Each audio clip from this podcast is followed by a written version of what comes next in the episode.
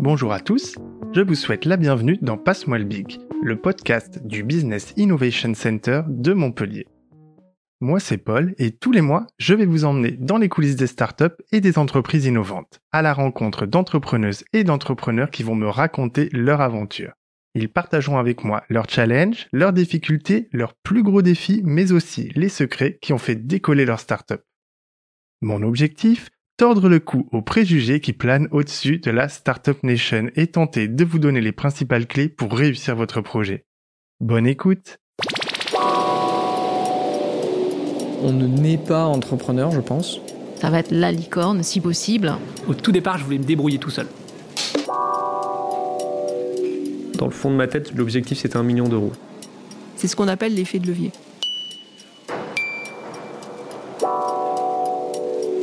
Passe-moi le bic. Dans les coulisses des startups. Savez-vous juste quels sont les secrets d'une campagne de crowdfunding réussie?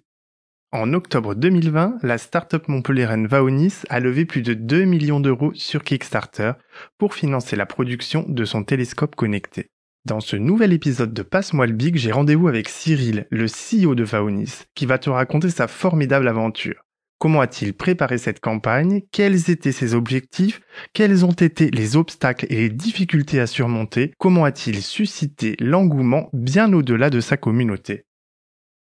Découvre l'histoire inspirante de ce jeune entrepreneur de 31 ans passionné par l'astronomie et les nouvelles technologies.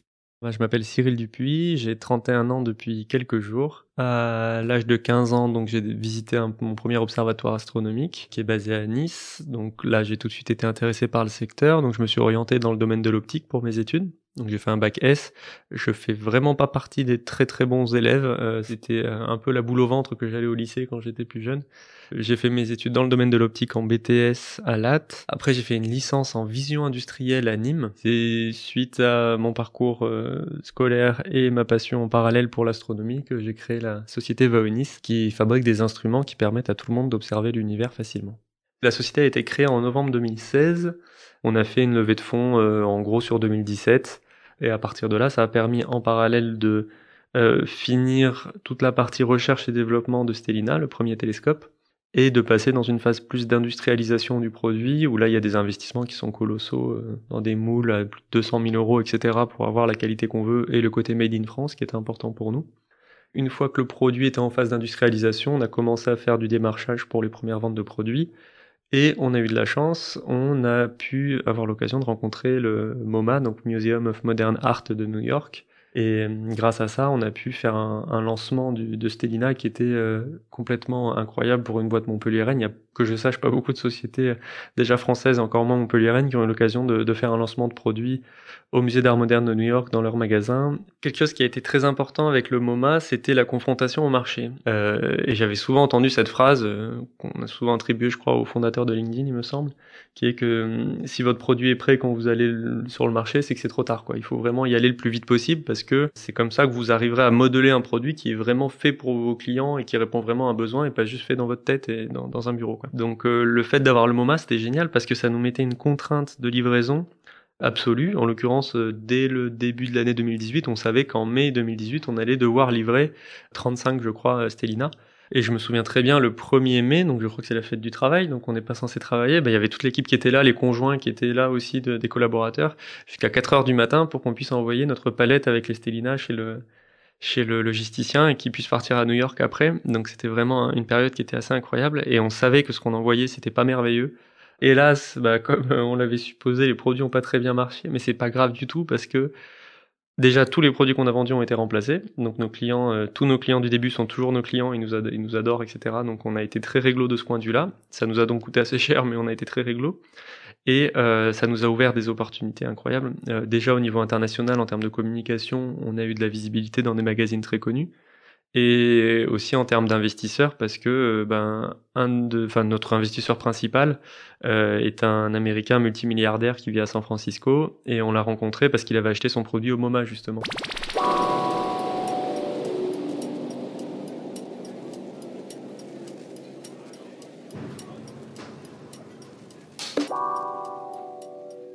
La stratégie qu'on a eue par rapport au crowdfunding qu'on a fait euh, il y a trois mois à peu près maintenant, trois quatre mois, ça a été vraiment le fruit d'une longue réflexion. On a mis, c'est presque en année finalement parce que le crowdfunding on y avait pensé en 2016.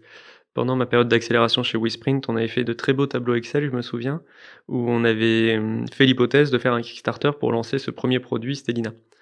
Ça aurait été une très mauvaise idée de faire ça parce qu'à 4000 euros sur Kickstarter, il n'y a aucun produit qui marche, quoi. Enfin, c'est très très rare. Ça, c'est le premier aspect, le risque de d'échec sur Kickstarter qui fait que notre crowdfunding n'aurait pas trop marché.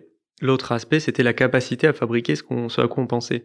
Avant, les gens venaient avec un projet sur la plateforme en disant bon, moi j'ai besoin de 1 million d'euros pour lancer un nouveau euh, micro, une nouvelle bouteille d'eau, j'en sais rien, ce qu'on veut. Les gens donnaient de l'argent, mais il n'y avait pas encore la preuve de faisabilité. Donc il y avait beaucoup de projets, il y avait un pourcentage de projets qui menaient à rien qui était très élevé. Donc ils ont mis en place des systèmes où par exemple on a envoyé une vidéo du produit fonctionnel. Ça, ça change pas mal la donne. Alors évidemment, tous on pipote un petit peu, on envoie en faisant semblant que le produit bouge alors que c'est pas comme on croit. Mais, euh, n'empêche que déjà, il faut avoir la base, il faut avoir un prototype, etc. Ce qui n'était pas le cas auparavant sur Kickstarter. Donc on a lancé l'idée de Vespera, donc un deuxième produit, beaucoup plus accessible en prix, mais qui reprendrait l'essentiel des technologies qu'on a dans Stellina, au niveau software en tout cas. Et ce produit-là, qui est donc à 1500 euros, convenait parfaitement avec une plateforme de crowdfunding, parce que c'était plus accessible en prix, plus petit, plus transportable, beaucoup moins de niche, on va dire, que Stellina. C'est pour ça qu'on a construit notre stratégie comme ça et que j'ai aucun regret. C'est que maintenant, on a l'expérience, on sait faire un produit et on a les prestataires, on a l'équipe de R&D, on, sait quel va être le coût de revient. Ça, c'est souvent un problème en Kickstarter. On lance un truc en se disant, bon, ça va me coûter 300 euros à fabriquer et en fait, ça coûte 500. Kickstarter, pour autant, on peut y aller assez rapidement. En, tant que porteur de projet, moi, j'ai pas de mal avec le fait de, dire qu'on puisse y aller tôt. Mais il faut avoir un produit qui soit est blindé au niveau de la R&D, soit que ce soit un produit pas compliqué. Euh, là, il n'y a pas de gros enjeux, donc euh, ça, ça devrait aller quoi. Réussir un Kickstarter, c'est pas dur. Demain, si vous voulez qu'on fasse un Kickstarter à 20 millions chez Voinis, on peut le faire, vraiment. Parce que si on vend à n'importe quel prix, n'importe quelle promesse, qu'on n'est pas trop mauvais en communication, eh ben, ça peut bien marcher. En l'occurrence, nous, l'objectif, c'était d'être sûr de ne pas perdre d'argent. Pour chaque produit vendu, on voulait être sûr, pas forcément d'en gagner beaucoup, mais au moins que ça nous coûte pas. Et on voulait être sûr qu'il n'y ait pas d'engorgement de la production. Donc, on avait fixé une limite, en l'occurrence à 2000 unités, avec la directrice de production et le directeur technique. On s'est dit, bon, c'est 2000 pièces. Après, il fallait qu'on se fasse aider parce qu'on n'en avait jamais fait. Et c'est très important, c'est même le principal conseil, je pense, euh, qu'on peut donner pour un Kickstarter, c'est ne surtout pas y aller seul. Parce que il y a des recettes, on sait que ça va marcher, il y a des, des, éléments de base, par exemple comment ça se passe dans la vidéo, ce qui est abordé, pas abordé, etc., le timing. Ces choses-là, c'est vraiment des recettes de cuisine. Quoi. Si on les fait bien, on sait que on met, on coche la case et que ça va le faire. Donc les personnes qu'on a été trouvées, c'est euh, comme d'habitude chez Vaonis, on essaie d'aller chercher les meilleurs. Donc en France, on a trouvé 5, 4, 5, on va dire, euh, entrepreneurs qui avaient fait des gros Kickstarter, par exemple avec des montres, par exemple avec des drones. Ça a conforter l'idée qu'on avait qu'il fallait vraiment pas faire n'importe quoi. Les drones, en l'occurrence, je vais pas citer le, modèle, mais ça a fait un, fail euh, magnifique parce que le drone n'a jamais été livré. Dans le fond de ma tête, l'objectif c'était un million d'euros. Je me disais, je disais à mes équipes en off, mon objectif c'est qu'on atteigne un million d'euros. Au-delà, c'est bon, on aura rentabilisé largement, on aura un carnet de commandes qui sera assez plein, donc c'est très bien. Sauf que quand je parlais avec ces gens-là, ils me disaient bon, un premier Kickstarter, tu verras, tu devrais atteindre 500 000 si ça se passe bien. Euh, ce qui me convenait pas parce qu'on voulait faire plus du double, donc c'est enfin le double, donc c'était euh, c'était un petit peu décevant, mais mais n'empêche que ces gens-là nous ont donné toutes les best practices qui font que ça a marché, comme la préparation, le fait d'avoir une quantité d'adresses mail qualifiées qui est super importante.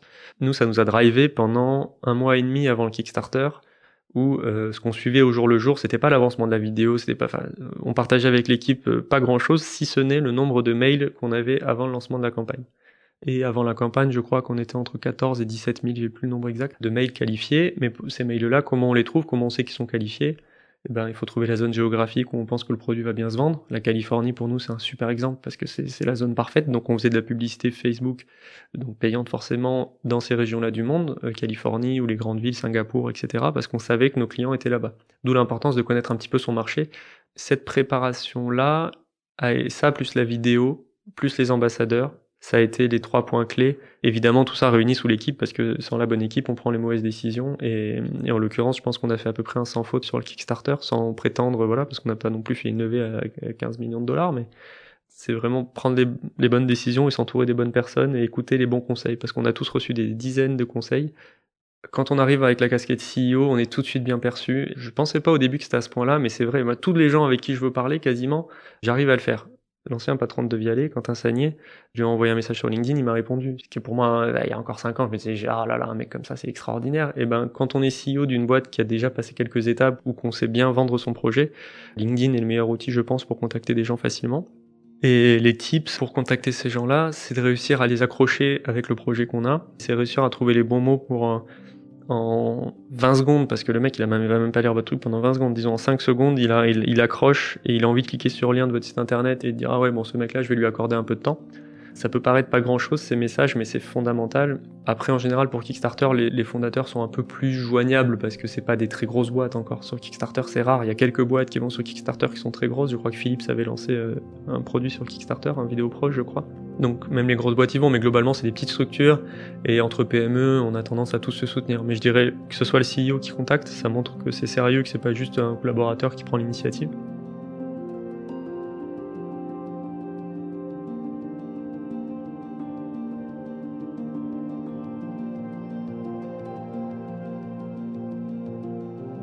Pour le lancement du Kickstarter et la préparation, euh, chez Vaonis, on part toujours de la même chose euh, que je continuerai à défendre toute ma vie, c'est euh, le besoin de nos clients, qu'est-ce qu'ils veulent, et qu'est-ce que nous on a à offrir et qu'est-ce qu'on peut offrir de plus par rapport aux attentes de nos clients.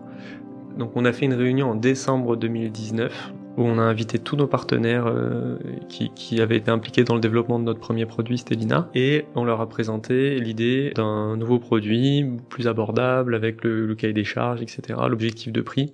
Pour moi, le start, le lancement du projet Vespera, c'était ce jour-là, en décembre 2019. Après, c'est poser la question de comment on finance ce projet-là. Et assez rapidement, on a convergé sur le fait que Kickstarter était vraiment une bonne plateforme pour lancer ce type de produit à ce prix-là. Le premier truc, ça a été de poser un planning, de savoir très clairement à quelle date il faut avoir fini toute la stratégie de communication, à quelle date il faut avoir fini euh, les visuels, la vidéo, euh, à quelle date il faut avoir les adresses mail. Donc ça a été de faire ce rétro-planning là, et c'est bête, mais ce rétro-planning là, il est super important et il prend du temps. Ça prend deux mois. Et la grande question pour nous, c'était, à vrai dire, je l'avais imposé à mes équipes au début, je leur avais dit, on n'a pas d'expérience en Kickstarter, donc on va s'entourer d'une boîte qui est spécialisée en lancement de, de Kickstarter. Pour moi, c'était une évidence qu'on allait bosser avec une boîte comme ça.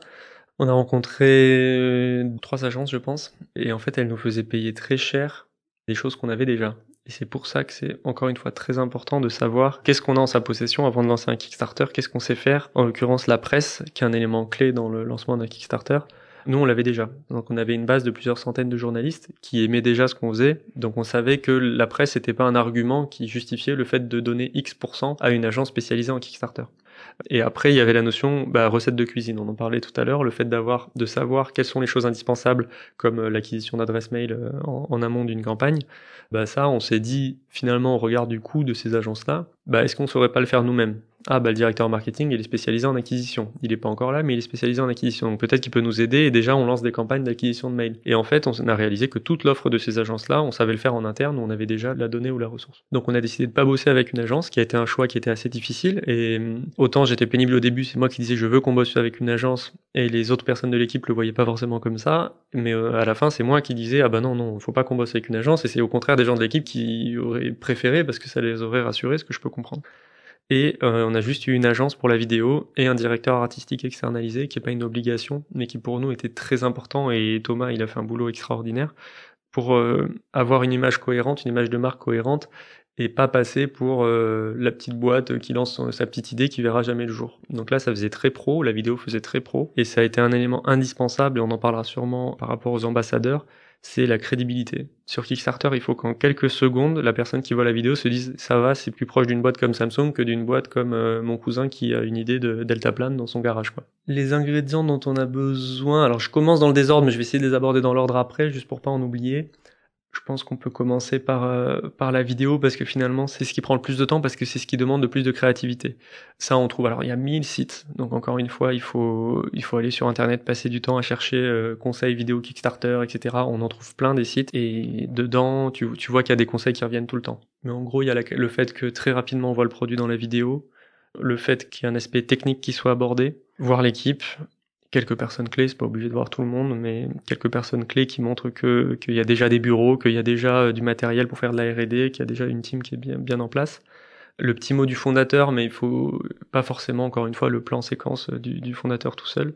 Et les ambassadeurs. Pourquoi? Parce qu'on est concrètement une boîte qui n'existe pas. Quand je dis va au Nice, je pense que ça parle à personne. S'il y a un astronaute qui vient te voir et qui te dit Ah, ben, moi je suis astronaute, j'étais commandant de la Station spatiale internationale, euh, et que cette personne-là, elle dit Bah, moi, il y a ce produit-là que cette boîte a sorti que je trouve génial. Ah là, c'est pas du tout la même chose. Parce que la personne va avoir envie d'écouter et elle va assimiler l'image de l'astronaute à l'image du produit qu'on veut vendre. Moi, je voulais un astronaute américain dans la vidéo. On avait incentivé, donc on avait mis une, prime pour la personne qui gérait pour nous les relations presse aux États-Unis, euh, qui est un freelance. Mais c'était super intéressant parce que du coup, les gens nous croyaient, ils nous associaient aux astronautes. Ce qui est le plus important, je pense, dans une vidéo, c'est le scénario. Parce que le souci, le risque qu'on a si on fait juste la bonne recette de Kickstarter, de, on parle de ça au début, puis ensuite on parle de ça, puis ensuite on parle de ça, c'est qu'on a une vidéo qui a pas d'âme. Nous, il fallait introduire cette dimension rêve et un peu poésie qui passait par un certain type de musique à un certain moment, par un jeu d'acteurs évidemment, par beaucoup de mise en situation d'utilisation du produit. Les Kickstarter où juste on voit le fondateur seul avec son produit sur la table, ça ça marche pas. Les gens ils veulent se projeter dans l'utilisation du produit et donc euh, il faut montrer des images d'utilisateurs du produit déjà, euh, des, des regards émerveillés, etc. Et pour ça, il faut avoir vraiment les bons prestataires, je pense. Chaque entreprise peut avoir une magnifique vidéo à faire, évidemment. Il faut, faut, vraiment juste trouver le, bon scénario. Euh, nous, ça s'est fait à l'arrache, comme tout le monde, parce que on s'était dit, il faut que la vidéo soit terminée au plus tard, un mois avant le Kickstarter, mais qu'elle soit vraiment terminée, terminée. La première vidéo est sortie, on l'a regardée, et il n'y avait pas, il y avait pas de poésie, ça marchait pas. Comme, des bons plans, des bons acteurs, etc., mais que on n'accroche pas au scénario. Là, c'était un petit peu ça. Donc on a repris tout l'ordre des plans et on savait qu'on avait la bonne matière première, c'était ce qu'il y avait d'indispensable, d'avoir des bons rushs. Et ils ont re-repris à nouveau le scénario pour réussir à faire en sorte que ce soit agréable à regarder et pas trop long. Parce qu'on a une vidéo très longue qui dure pas loin de 6 minutes. Et c'est rare, en Kickstarter en général, on est plutôt sur du 2-3 minutes pour une vidéo. Et, finalement, c'est peut-être allez, 3 jours avant que vraiment la vidéo était terminée qu'on a pu en extraire euh, les petits, les mini extraits parce qu'il faut lancer sur les réseaux sociaux plusieurs jours avant des premiers extraits pour euh, faire le teaser et que les gens aient envie d'être là au moment du lancement. Et tout ça, c'est vraiment organisé au tout dernier moment.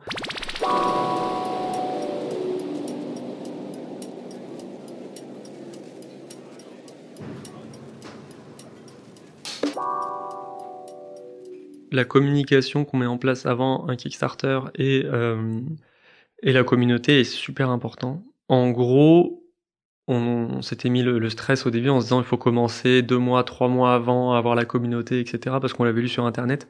Dans notre cas, ça s'est avéré complètement faux. Euh, il n'y a, a, pas eu besoin qu'il y ait des échanges entre membres, etc. Pourquoi? Parce que nous, on avait déjà une communauté d'une certaine manière, même si c'est pas forcément ceux qui ont racheté le produit parce qu'ils en avaient déjà un il y avait déjà des gens qui parlaient de notre société et qui fait qu'il y avait de la visibilité dans la presse, etc., ou sur les réseaux sociaux, qui fait que l'aspect communautaire n'était pas forcément important. Et je pense que c'est ce qu'il faut bien comprendre, c'est qu'il ne faut pas créer une communauté avant un Kickstarter pour que les ventes en tant que telles se passent bien, parce qu'entre eux, ils se sont fait mousser en disant ah mais j'ai trop hâte de l'avoir machin. Ça pour moi c'est du pipeau parce que les gens ils sont pas que ça à faire de dire ah j'ai hâte d'avoir mon, mon produit. C'est juste pour que les personnes au moment du lancement, quand elles vont sur Internet et qu'elles tapent le nom de la, boîte ou du produit, se rendent compte qu'il y a du passif et qu'il y a des gens qui utilisent déjà les produits, donc que c'est fiable et on en revient à la notion de société qui inspire la confiance. On a décidé de vraiment avoir une communication très verticale par utilisateur et on les faisait pas échanger entre eux. Pour nous, c'était important parce que ça permettait de garder le contrôle de la communication et encore une fois, des clients qui échangent sur un produit à nous qui est existant, on l'avait déjà euh, sur euh, hashtag MyStelina, donc les gens parlaient déjà, mais de l'existant. On voulait éviter qu'il y ait des suppositions ou des ah j'espère qu'il y aura ça mais au final ça y est pas etc donc c'était très vertical. Et on a fait comme plein de boîtes connues de Vialet le fait euh, DJI le font sur, les, sur leur drone euh, qui est la petite photo de teaser. Nous ça passait par le fait de présenter le produit par la tranche. On pouvait deviner ce que ça pouvait être mais sans pour autant en être sûr. Donc il y avait beaucoup de suspense sur qu'est-ce que c'est que ce nouveau produit qu'on voit que on voit que la moitié du produit. Quelques jours et semaines avant on a commencé à sortir quelques petites specs euh, au niveau de la taille, par exemple, en mettant le produit par la tranche à côté de Stellina par la tranche aussi, donc on comprend que ah ok le produit va être beaucoup plus petit. Euh, Jusqu'au jour J où euh, là par contre ils étaient tous super chauds parce qu'on a beaucoup utilisé la newsletter qu'on a envoyé de mémoire une semaine avant, donc pas trop tôt, on l'a pas envoyé deux mois avant non plus, hein. c'était vraiment une semaine avant, deux jours avant, la veille, évidemment le jour J, et ça, c'est ce qui permet d'être sûr que le démarrage va se faire en trombe. Et, Et là, communauté ou pas, on s'en fout. On est tous sur la ligne de départ et le but, c'est qu'on veut le produit avant, avant le, avant l'autre. Donc, c'était vraiment la newsletter qui devait être super claire, super structurée, qui donnait les infos clés en introduisant ce qui est très important, le côté urgence, en disant attention, il n'y aura que 250 super early bird, ce qui est complètement faux parce que sur Kickstarter, on s'en fout, on peut remettre, quand on a plus, on peut remettre un produit, euh, remettre des quantités. Donc, euh, faut savoir que c'est une des astuces sur Kickstarter que les gens utilisent beaucoup, c'est qu'ils disent ah, il en reste plus que 3, et en fait, le lendemain, il en reste plus que 8. Donc euh, voilà comment ça s'est passé pour l'organisation. Et il y a une chose dont on n'a pas encore parlé qui a été euh, aussi clé, c'est sur l'acquisition marketing. On a parlé d'agence pour faire la vidéo, on n'a pas parlé d'agence pour faire l'acquisition online en tant que telle. Et là, on a travaillé avec une agence qui a commencé à bosser avec nous le jour J, et trois jours avant, on savait pas qu'on allait bosser avec eux parce qu'ils ont ce luxe-là en tant que leader mondiaux d'acquisition pour les campagnes Kickstarter. Ils sélectionnent les projets une fois que la page est mise en place, une fois que la vidéo est prête, etc. Et donc nous, vu qu'on a tardé un peu pour sortir tout ça, ils nous ont pas dit oui avant euh, deux, jours avant le, lancement. Ils ont été indispensables parce que ils arrivent à harceler les gens, à leur montrer l'image euh, du produit partout, tout le temps. Et ça, ça a été clé sur l'aspect déroulé de la campagne. La semaine avant le début du Kickstarter, c'est sûrement celle où il y a le plus de tension dans l'équipe il y a beaucoup de pression dans le sens où chacun se sent responsable du, succès.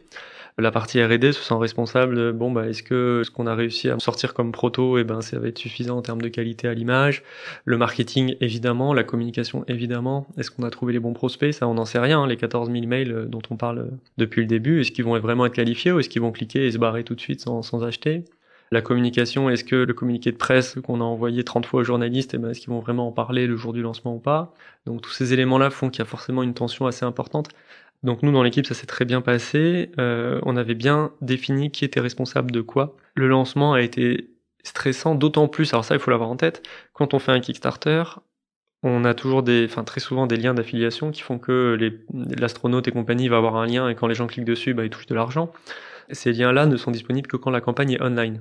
Ce qui veut dire qu'on doit lancer la campagne avant le lancement officiel. Donc nous, c'était 16h, on a lancé la campagne à 15h30 pour avoir le temps de créer les liens d'affiliation qu'on a envoyés aux influenceurs. Donc on s'était dit, on va être tranquille jusqu'à 16h, il va y avoir personne. Ben, à 15h32, je crois, 15h33, on avait plus de 10 000 dollars de commandes. Euh, donc, et c'est là, je trouve que c'est incroyable. C'est que les gens savaient que ça commençait que dans une demi-heure, ils étaient déjà devant le site internet à rafraîchir la page. Et ça, c'est un signe qui est euh, magique, je trouve. C'est vraiment comme les gens qui font la queue devant un Apple Store ou devant un Carrefour euh, jour de solde. Euh, c'est qu'on a réussi à créer cette excitation de ah je le veux, je le veux, donc quitte à me lever parce qu'il faut avoir en tête que 16 heures en France, suivant les endroits, je crois que ça faisait 8 heures du matin à Los Angeles. Donc il y a des gens qui se sont levés à 7 heures, 7 heures et demie aux US juste pour pouvoir payer leurs leur produits dans les premiers et avoir la meilleure offre. Et, et donc on s'est retrouvé à 16h au moment du vrai lancement avec une campagne qui était déjà financée à 300-400%. Et là, la pression est complètement retombée. Et en tout cas, de mon côté, ceux qui sont aux manettes au niveau du marketing, de la com, etc., de l'acquisition, eux, ils devaient rester super focus. Mais moi, en tant que fondateur, la pression est complètement retombée parce que je savais que j'avais mis les bonnes personnes pour gérer les choses parce que la preuve, c'est que le lancement s'était extrêmement bien passé. Et on répète jamais assez qu'un Kickstarter, il faut que le lancement soit exceptionnel Sinon, euh, ça retombe. Parce que des Kickstarter, il y en a toute la journée. Et la plateforme décide de mettre en avant ceux qui performent le plus. Donc nous, le projet se lance, on était déjà à plusieurs 200, 300, 400%. Donc Kickstarter, le site, nous pousse en avant. Et donc nous, on était sur la première page Kickstarter au moment du lancement. Et ça, c'est ce qui a participé aux ventes euh, de manière assez significative.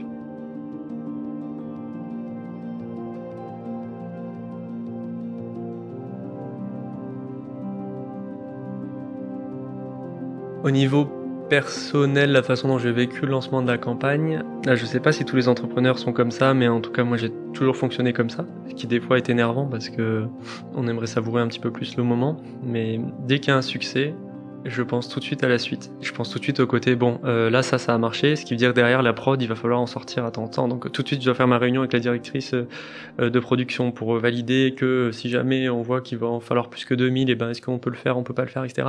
Donc euh, j'ai du mal à, à, vraiment jubiler pendant des heures en me disant c'est génial, on l'a fait, parce que tout de suite, faut penser à l'étape d'après, parce que dans une boîte, si on n'anticipe pas, on est mort. En l'occurrence, un Kickstarter, ça permet pas vraiment d'avoir du cash pour le développement de la boîte, ça permet d'avoir du cash pour le développement d'un produit. Donc moi, pendant le Kickstarter, je pensais déjà, et j'allais à Paris pendant le mois du Kickstarter pour rencontrer des investisseurs pour la suite. Il y a eu beaucoup d'angoisse avant, J'ai été très content pendant quelques minutes et après tout de suite ça s'est transformé en euh, bah, comment forcément maximiser l'impact en faisant des passages à la télé, etc. Souvent dans la vie de la boîte, c'est le côté très pragmatique qui est revenu en, force après une bonne nouvelle. C'est bon, bah, on a débloqué ce, ce step-là, bah, maintenant il y a le step d'après qui, qui va falloir attaquer sérieusement. Le conseil principal que je pourrais donner, c'est de pas tout faire tout seul, c'est impossible. Et globalement, moi je le vois bien, mon métier aujourd'hui c'est d'être moyen partout, c'est pas d'être très bon dans un domaine, euh, d'être moyen partout pour pouvoir échanger avec tout le monde et comprendre quels sont les enjeux à chaque fois pour prendre la bonne décision. Un chef d'entreprise, c'est pas quelqu'un qui prend des décisions, c'est quelqu'un qui est sûr que les personnes qui sont expertes prennent la bonne décision. Donc c'est poser des questions, c'est être sûr du recrutement qu'on a fait, etc. Donc pour un Kickstarter, je dirais qu'il faut bien s'entourer, mais ça c'est un peu du classique, mais c'est indispensable. Si vous n'avez pas le feeling avec une personne ou avec une agence, ne bossez pas avec eux parce qu'il va y avoir des moments de tension qui sont inévitables dans un Kickstarter. Et si jamais c'est une personne avec laquelle vous n'êtes pas en phase au niveau des valeurs ou au niveau du budget ou je ne sais quoi, euh, ça va ressortir dans ces moments-là. Donc il faut vraiment trouver une équipe pour le support client, pour l'acquisition, pour la vidéo, la communication, etc., avec qui vous êtes vraiment en phase et vous savez que ça va marcher.